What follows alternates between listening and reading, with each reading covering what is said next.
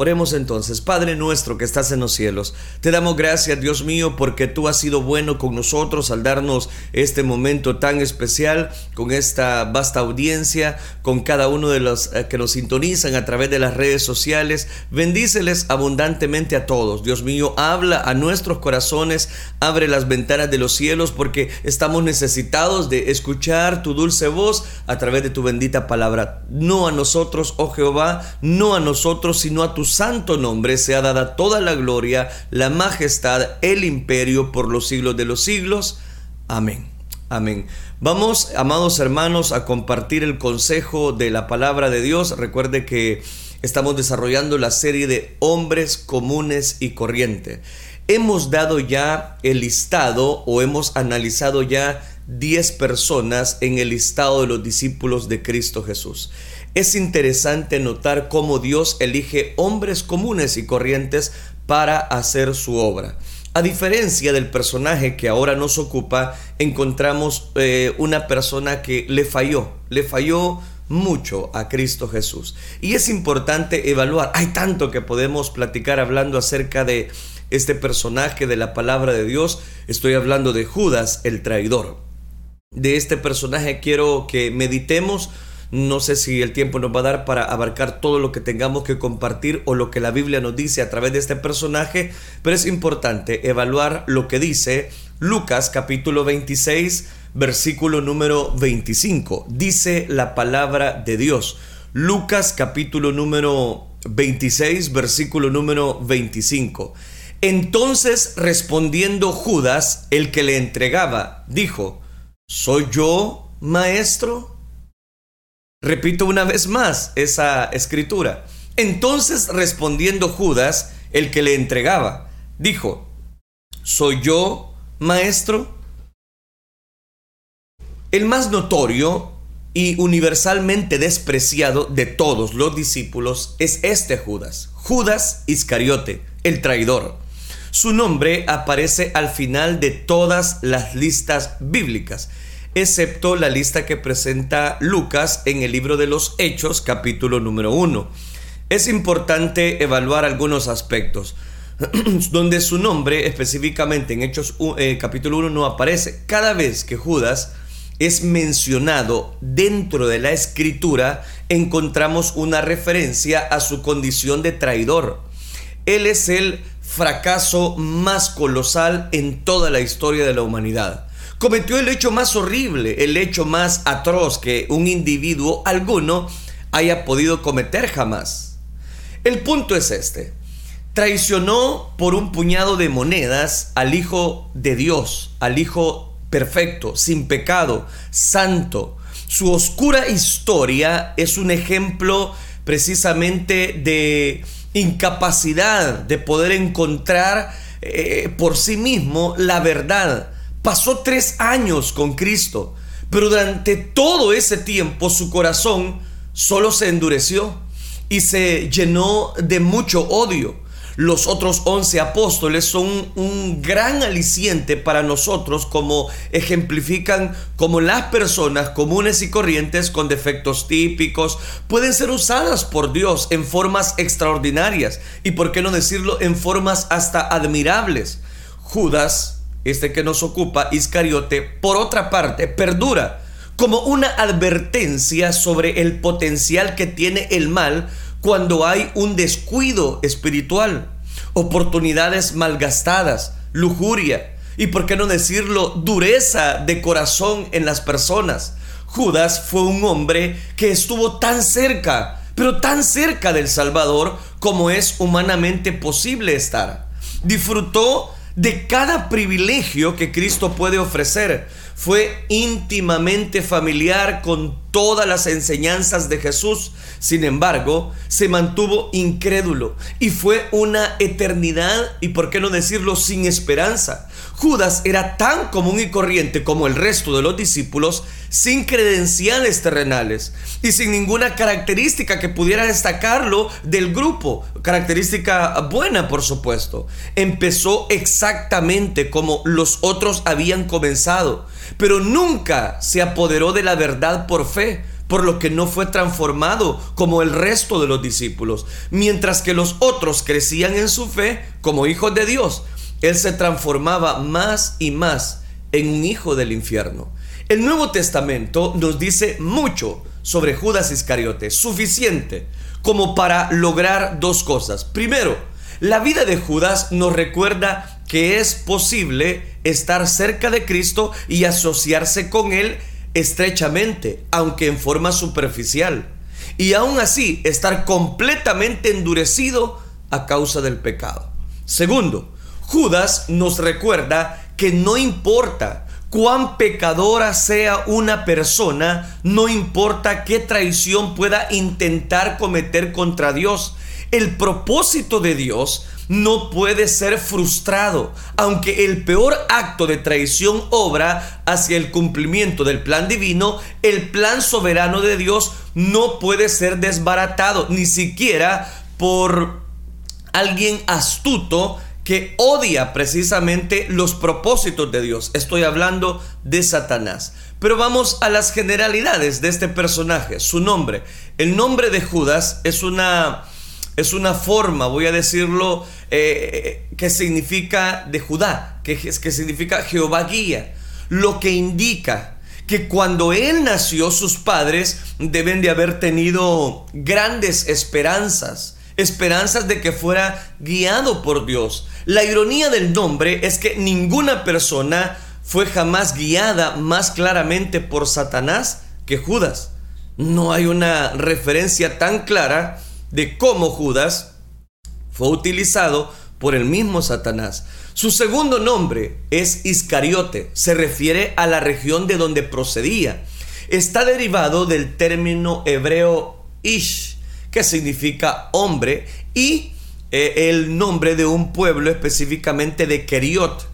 Ese, ese eh, significa algo así como hombre de Keriot. Probablemente Judas venía de Kerioterzón, que se hace referencia a dicha ciudad allá en el libro de Josué capítulo número 15 versículo número 25. Un pueblo que era muy humilde en el sur de Judea. Aparentemente era el único de los apóstoles que no procedía de Galilea. Como sabemos y como ya lo hemos analizado en cada uno de ellos, muchos de los de, esos otros discípulos eran hermanos, amigos, compañeros de trabajo, compañeros de pesca, aún antes de encontrarse con Jesús. Judas era una figura solitaria, solitaria que vino de muy lejos, aunque no hay evidencia de que haya sido excluido o mirado con desprecio por el resto del grupo, es posible que se haya visto a sí mismo como, un, como una persona que no era aceptado, lo que pudo haberle ayudado a justificar su traición.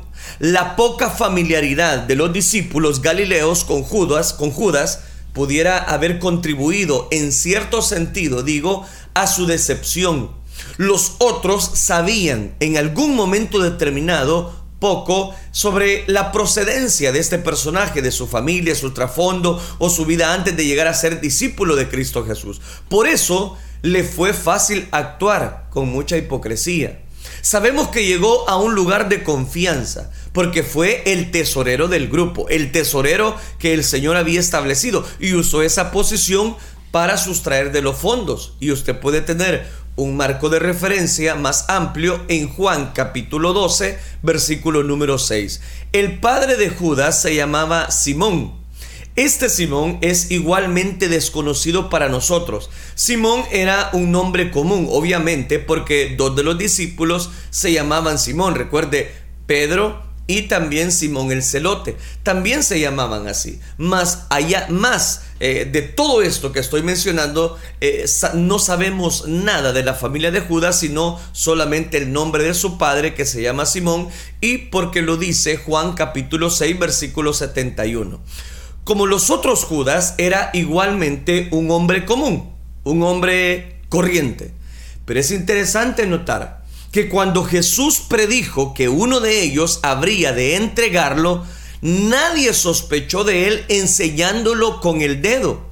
Y eso lo puede usted notar en Mateo capítulo 26, versículo 22.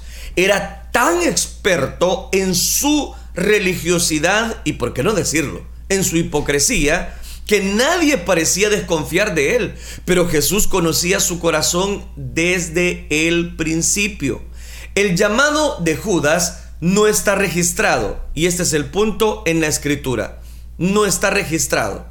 Pero aquí encontramos detalles interesantes. ¿Por qué razón? Porque este personaje no solamente cometió algunas aberrencias en la vida espiritual, sino que decidió permanecer junto a Jesús cuando algunos discípulos menos eh, eh, que, que eran parte de esa devoción a Dios empezaron a abandonar el grupo. Había dado su vida por seguir a Jesús, pero nunca le dio su corazón a Jesús. ¿Me estoy dando a entender? Había dado, habría él dado su vida por Jesús, pero nunca le entregó su corazón a Cristo Jesús. probablemente Judas era un joven, celoso, patriota, judío, que no quería que los romanos gobernaran en Israel y que esperaba que Cristo eh, derrotara a los opresores extranjeros y restaurara el reino de Israel. Obviamente veía que Jesús tenía poderes como ningún otro hombre.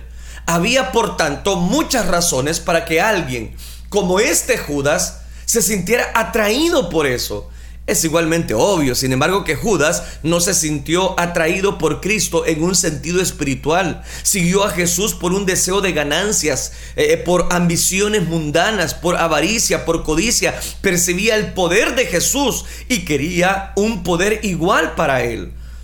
No estaba interesado en el reino por la salvación, mucho menos por Cristo, sino que estaba interesado solo en lo que podía obtener para beneficio propio la riqueza, el poder y el prestigio eran lo que alimentaban las ambiciones de este Judas, que bien se le conoce a nivel de historia como Judas, específicamente el traidor.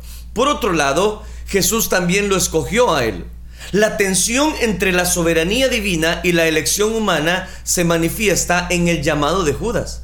¿Cómo se expresa también en el llamado de los otros apóstoles? Todos ellos había elegido a Jesús, pero Él los había elegido primero. Judas había igualmente elegido seguir a Jesús. Y aunque él también había sido elegido por Jesús, no fue por redención. Su papel de traidor estaba ordenado desde antes de la fundación del mundo y aún estaba profetizado en el Antiguo Testamento. Por ejemplo, le doy algunas referencias. En Salmos capítulo 41, versículo número 9, una profecía mesiánica nos dice, aún el hombre de mi paz, en quien yo confiaba, el que de mi pan comía, alzó contra mí el carcañal. En Juan capítulo 13, versículo 18, Jesús cita ese versículo y dice que su cumplimiento vendría en su propia traición. El Salmo 55, versículos del 12 al 14 nos dice literalmente, porque no me afrento a un enemigo, lo cual habría soportado, ni se alzó contra mí el que me aborrecía, porque me hubiera ocultado de él, sino tú, hombre, al parecer íntimo mío, mi guía y mi familiar, que juntos comunicábamos dulcemente los secretos y andábamos en la amistad en la casa de Dios. Ese pasaje también anticipa la traición de Judas. Y le doy el último, Zacarías capítulo 11, versículo 12 y 13. Nos dice, si os parece bien, dadme mi salario y si no dejadlo. Y pesaron por mi salario 30 piezas de plata y me dijo Jehová, échalo al tesoro, hermoso precio con que me han apreciado. Y tomé las 30 piezas de plata y las eché en la casa de Jehová al tesorero. Identifica ese pasaje como otra profecía sobre Judas. De modo que el papel de Judas estaba establecido de antemano. Incluso, incluso la escritura dice que cuando Jesús, escogió a Judas, él sabía que Judas sería el que daría el cumplimiento a las profecías sobre la traición. Lo escogió a sabiendas para cumplir el plan. Aquí viene el punto. Judas de ninguna manera fue obligado a hacer lo que hizo. Ninguna mano invisible lo forzó a traicionar a Jesús. Actuó muy libremente y sin una presión extrema o una presión externa, como usted lo quiera ver. Era responsable de sus propias acciones y sin presión es ahí donde Jesús dijo que Él cargaría con la culpa por sus acciones a través de la eternidad. Su propia codicia, su propia ambición, estoy hablando de Judas Iscariote, y sus propios malos deseos fueron la única fuerza que lo empujó a traicionar a Jesús. Aquí surge una pregunta. ¿Cómo podemos reconciliar el hecho de que la traición de, Jesús a Jesús estuvo profetizada y predeterminada con el hecho de que Él actuó por su propia voluntad. No hay necesidad de reconciliar esos dos hechos. ¿Por qué razón? No hay contradicción alguna de ellos. El plan de Dios y la mala acción de Judas coincidieron perfectamente. Judas hizo lo que hizo porque su corazón era malo. Dios quien ejecuta todas las obras de acuerdo con el consejo de su propia voluntad, es lo que Efesios en el capítulo 1, versículo 11 nos declara. Había preordenado que Jesús fuera traicionado y que muriera por los pecados del mundo. Por ejemplo, en Lucas capítulo 22, versículo 22, Jesús miró precisamente tales verdades. A la verdad el Hijo del Hombre va según lo que está determinado. Pero hay de aquel hombre por quien es entregado. Spurgeon escribió acerca de este personaje sobre la tensión entre la soberanía divina y la decisión humana. Sí, encuentro en una parte de la Biblia, decía Spurgeon, que se enseña que todo está predeterminado, eso es verdad. Y sí encuentro en otra escritura que el hombre es responsable por todas sus acciones. También eso es verdad. Y es solo insensatez la que me lleva a imaginar que estas dos verdades pueden contradecirse entre sí. Yo no creo que puedan fundirse en una sola eh, sobre ningún común o yunque terrenal, decía Spurgeon, sino que serán una en la eternidad son dos líneas paralelas que corren tan cerca la una de la otra que la mente humana que la sigue muy lejos nunca descubrirá que convergen, pero sí convergen. Y de alguna manera se encontrarán en la eternidad, cerca del trono de Dios, desde donde fluye toda la verdad. Volvamos al punto. Dios ordenó los eventos por los cuales Jesús habría de morir. Dios es el que ordena todas las cosas. Y Judas llevó a cabo su maldad según su propia decisión, sin presiones ni, ni coacción de fuerza externa alguna. Ambas cosas son verdad. La voluntad perfecta de Dios y los propósitos perversos de Judas coinciden para que ocurra la muerte de Cristo. Judas lo hizo por maldad, pero Dios transformó aquello para bien. No hay contradicción. Aclaro eso porque muchas personas dicen que bárbaro Dios porque dejó que Judas se hundiera. No, no es así. No hay contradicción. Desde una perspectiva humana, Judas tenía el mismo potencial que los otros discípulos. La diferencia es que él nunca fue de verdad atraído hacia la persona de Cristo lo vio solo como un medio para llegar a un fin común. La meta secreta de Judas era la prosperidad personal, ganancias para sí mismo. Ni siquiera un gramo de verdadero amor por Cristo tenía él. Su corazón nunca cambió y por lo tanto la luz de la verdad solo fue endureciendo endureciendo. Judas tuvo muchas oportunidades de volverse de su pecado, tantas como cualquier otra persona. Escuchó numerosos llamados de Cristo urgiéndole de, de, no hacer lo que planeaba hacer. Escuchó muchas lecciones que Jesús enseñó durante su ministerio. Muchas de tales lecciones se aplicaban directamente a él. La parábola del mayordomo infiel, por ejemplo.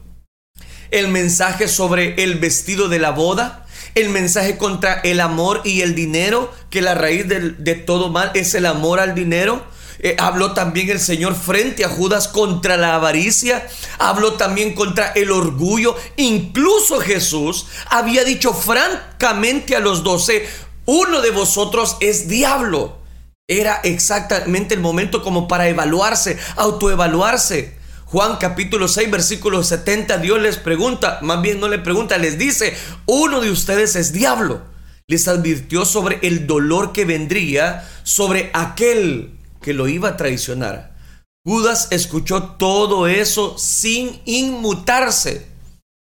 Escuchó todo eso sin, sin ni tan siquiera tener remordimiento en su corazón. Nunca aplicó aquellas lecciones a su vida. ¿Por qué? Porque se mantuvo engañado. ¿Cuántas personas que quizás me están escuchando a través de la radio o a través de la red social? ¿Cuántas personas piensan que simplemente por vivir un, momento de emoción en una iglesia, un momento eh, eh, de, de sano esparcimiento, no, no, es que no solamente se necesita un sano esparcimiento, se necesita que usted le entregue su vida a Cristo Jesús. Judas fue parte del grupo, escuchó grandes lecciones dentro de la misma boca del maestro, pero nunca le amó. No cambies lo que Dios te ha dado por algún ofrecimiento que el mundo te está dando. Veamos otro aspecto en la vida de Judas. Mientras tanto, Judas se sentía cada vez más desilusionado de Cristo. No hay duda de que al principio todos los apóstoles pensaron que eh, eh, eh, en el Mesías judío como un monarca oriental que, que derrotaría a los enemigos de Judea, que barrería de Israel la ocupación pagana y que establecería el reino davídico con una gloria sin precedentes, sabían que Jesús hacía milagros porque ellos mismos lo habían visto y era obvio que tenía poder sobre el reino de las tinieblas. También tenía autoridad sobre el mundo físico. Nadie enseñó jamás como él en el sermón del monte, ni nadie como él, ni vivió en la forma en que él vivió. En cuanto a los que otros discípulos concernía, él era obvio el cumplimiento de las promesas mesiánicas del Antiguo Testamento. Pero Judas no tuvo la capacidad de poder enmendar su error pero Jesús no siempre cumplió las expectativas ni las ambiciones personales de ellos. Para ser perfectamente sincero, las expectativas de ellos no eran todas motivadas espiritualmente. De tanto en tanto vemos evidencia de esto. Como cuando Jacob y Juan pidieron los lugares principales en el reino. Señor, ¿quién de nosotros se sentará a tu lado? La mayoría de ellos había esperado ver un reino terrenal, material, político, militar, económico, aunque lo habían dejado todo para seguir a Jesús, lo habían hecho con la esperanza de que habrían de ser recompensados. El Señor les aseguró que serían recompensados, pero su recompensa plena y final la recibirían en el siglo venidero, según Lucas capítulo 18, versículo 29 al 30 si persistían en esperar una recompensa material e inmediata, no hombre, se iban a desilusionar. El resto de los apóstoles había empezado a captar lentamente que el verdadero Mesías no era lo que al principio esperaron y aceptaron la comprensión superior acerca de las promesas bíblicas que Jesús había desplegado para ellos. Su amor por Cristo venció sus ambiciones terrenales recibieron su enseñanza sobre la dimensión espiritual del reino y gustosos fueron transformados en un proceso, en participantes de ese reino. Judas, entre tanto, simplemente iba desilusionándose cada vez más. La mayor parte del tiempo escondió su decepción bajo el manto de la hipocresía. Probablemente porque esperaba encontrar la manera de obtener algún dinero por los años que había pasado con Jesús. Nunca logró conquistar la mundanalidad de su corazón. Nunca aceptó el reino espiritual de Cristo. Se mantuvo ajeno a todo eso, aunque secretamente las pocas referencias a Judas que de cuando en cuando se nos dan en los evangelios sugieren que desde hacía tiempo que había venido desilusionándose y amargándose, pero que todo eso lo mantuvo en secreto. ¿Quiere que le dé pasajes? En Juan capítulo 6, durante el ministerio de Jesús en Galilea, él se refirió a Judas como diablo. Jesús sabía lo que nadie más sabía Judas ya se había transformado en una persona descontenta, seguía sin crecer, sin arrepentirse, sin alcanzar la regeneración. Con cada día que pasaba, su corazón se ponía más duro. Cuando Jesús y los apóstoles fueron a Jerusalén, recuerde, para la fiesta de la Pascua, en el último año en su ministerio terrenal, el desencanto espiritual de Judas era completo. En algún punto de aquellos pocos días finales, esa desilusión se volvió odio, un odio mezclado con avaricia que finalmente se expresó en una traición. Poco después de la resurrección de Lázaro que encontramos allá en Juan capítulo número 11 y justo antes de la entrada triunfal de Jesús en Jerusalén, Jesús y sus discípulos volvieron a Betania, en las afueras de la ciudad, este era el lugar donde Lázaro había, había sido resucitado, recuerde, y donde vivía con las hermanas María y Marta. Jesús había sido invitado a una cena en la casa de un tal Simón el leproso. Mateo capítulo 26 versículo 6 nos narra todo ese acontecimiento. Su querido amigo Lázaro estaba presente con María y Marta y esta última ayudaba a servir la comida. Registra lo que ocurrió en Juan capítulo 12, versículo del 2 al 3. Y le hicieron allí una cena. Marta servía y Lázaro era uno de los que estaban sentados a la mesa con él. Entonces María tomó una libra de perfume de nardo puro, de mucho precio, y ungió los pies de Jesús, y los ungió con sus cabellos, y la casa se llenó de olor en aquel perfume. Este acto es impresionante, impresionante por su extravagancia. No solo fue un acto público de adoración, sino que también tuvo la apariencia de un derroche. El perfume, especialmente un producto tan caro, es para usarse en pequeñas cantidades. Una vez que se ha derramado, no se puede volver a recoger. Derramar una libra de un aceite tan costoso para ungir los pies de alguien de la apariencia eh, da un exceso enorme de confianza. Y aquí viene el punto. Sigamos leyendo ese pasaje. Y dijo uno de sus discípulos, adivine quién, este que nos ocupa, Judas Iscariote, hijo de Simón, el que le había de entregar. ¿Por qué no fue ese perfume vendido por 300 denarios y dado a los pobres? Como sea que se mire, 300 denarios era una gran suma de dinero para un perfume, y más en aquella época. Recuerde que un denario era básicamente la paga diaria de un trabajador, un denario. Era 300 denarios.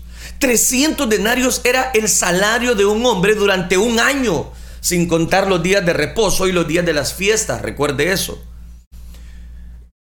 Yo le he comprado, voy a decirlo de esta manera, quizás con nuestras, con nuestras actitudes, compramos quizás muchas cosas en situaciones negativas a Jesús. ¿Por qué digo esto? Porque hay veces con nuestros hechos no glorificamos, no exaltamos el santo nombre de nuestro Dios. La reacción de Judas fue una astuta estratagema. Aparentó preocupación por los pobres. Da la impresión de que eh, protesta eh, parecía razonable a los otros apóstoles, porque por ejemplo, Mateo capítulo 26, versículo 8 dice que ellos se hicieron eco de la indignación de Judas. Qué experto había llegado a ser Judas. Qué experto había llegado a ser Judas. El apóstol Juan reflexionando años más tarde sobre este incidente, escribió, pero dijo esto, no porque se cuidara de los pobres, sino porque era ladrón y teniendo la bolsa, sustraía de lo que se echaba en ella. Aquí cito Juan capítulo 12 versículo 6. Por supuesto, ni Juan ni ninguno de los otros apóstoles vio a través del engaño de Judas en ese momento, pero Juan, al mirar hacia atrás, cuando escribía su libro bajo la inspiración del Espíritu Santo, nos dice directamente cuál había sido el motivo de Judas y que era avaricia pura. Avaricia pura, definitivamente. El contraste es sorprendente. Jesús es ungido con amor rebosante por María y al mismo tiempo es traicionado con un odio rebosante por Judas. Nótese que es la primera vez que a Judas se le ve haciendo algo solo. Hasta ese punto se había mezclado perfectamente con los demás del grupo. Es la primera vez que habla como un individuo específicamente solitario y que está preocupado por los pobres. Había mantenido embotellada su amargura y su desilusión todo el tiempo que le fue posible. Ahora su traición secreta se veía muy patente en sus corazones. Aparentemente Judas fue directamente desde el aposento alto al Sanedrín. Les dijo que el asunto estaba arreglado y que ahora sabía dónde podía arrestar a Jesús bajo el amparo de la oscuridad, secretamente. Y desde que había hecho aquel trato con los miembros del Sanedrín, Judas había venido buscando una oportunidad conveniente para traicionar a este Jesús. Tengo que terminar por cuestión de tiempo, pero déjeme hacer varias aplicaciones. El apóstol Juan dice que a lo largo de todo este episodio, hasta que Judas hubo dejado la compañía de los apóstoles, Jesús estaba profunda, profundamente conmovido en espíritu. Juan capítulo 13 versículo 21. Por supuesto que estaba conmovido. La presencia de aquel desdichado, inicuo, poseído por Satanás, estaba contaminado contaminando no solamente a él, sino la comunión de los demás apóstoles. La ingratitud de Judas, su rechazo de la bondad de Jesús, el odio que secretamente sentía Judas por Jesús, fue un repulsivo de la presencia de Satanás y lo atroz que es el pecado. Y eso me hace pensar en las siguientes aplicaciones. Y présteme toda su atención, por favor, porque siempre confundimos lo que hizo Judas. En primer lugar, quiero hablar a aquellas personas que pueden estar tan cerca de una iglesia, pueden estar tan cerca de ciertas enseñanzas, pueden estar tan embebidas, aún en privilegios dentro de una iglesia, pero no tener a Cristo Jesús en su corazón. Judas es específicamente Judas, el Iscariote, el que le traicionó, el traidor. Podemos aprender grandes enseñanzas. Deme tiempo. Si usted últimamente siente que la presencia de Dios no está en su corazón y va al culto y, hace, voy a decirlo, liturgias religiosas, pero hay un vacío en su corazón, corra lo más pronto posible a los brazos amorosos de Cristo Jesús. Segunda enseñanza. Las personas pueden tener muchos ideales en su corazón, pueden tener muchas cosas en común, pero eso no los hace hijos de Dios.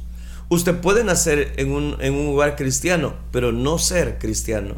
Usted es hijo de cristiano, pero usted no es un hijo de Dios. Usted tiene que entregarle su corazón a Cristo Jesús. Y cuanto antes lo haga, mejor.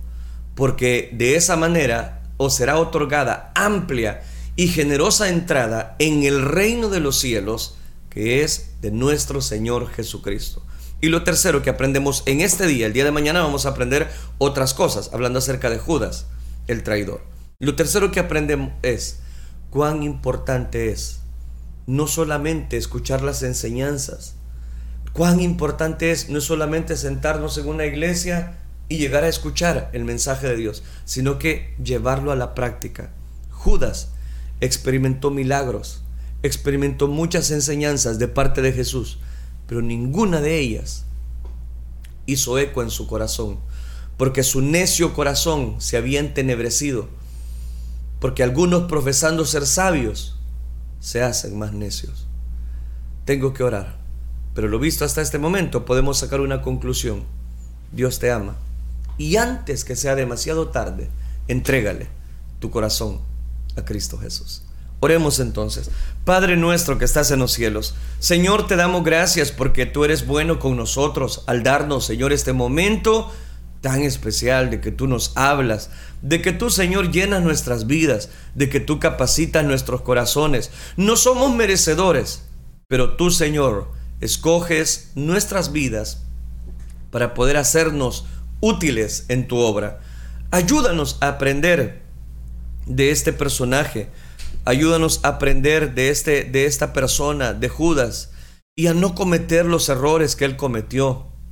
Ayúdanos, Padre Celestial, a estar alerta bajo tu llamado, bajo tu perfección. Ayúdanos a no endurecer nuestros corazones, sino a obedecer tu palabra, Dios mío. Ayúdanos a entenderla, a comprenderla y sobre todas las cosas, a que podamos llevarla a la práctica. Gracias Cristo Jesús, la gloria y la honra te la damos solo a ti, Señor. Gracias Dios. Amén, Señor. Y amén.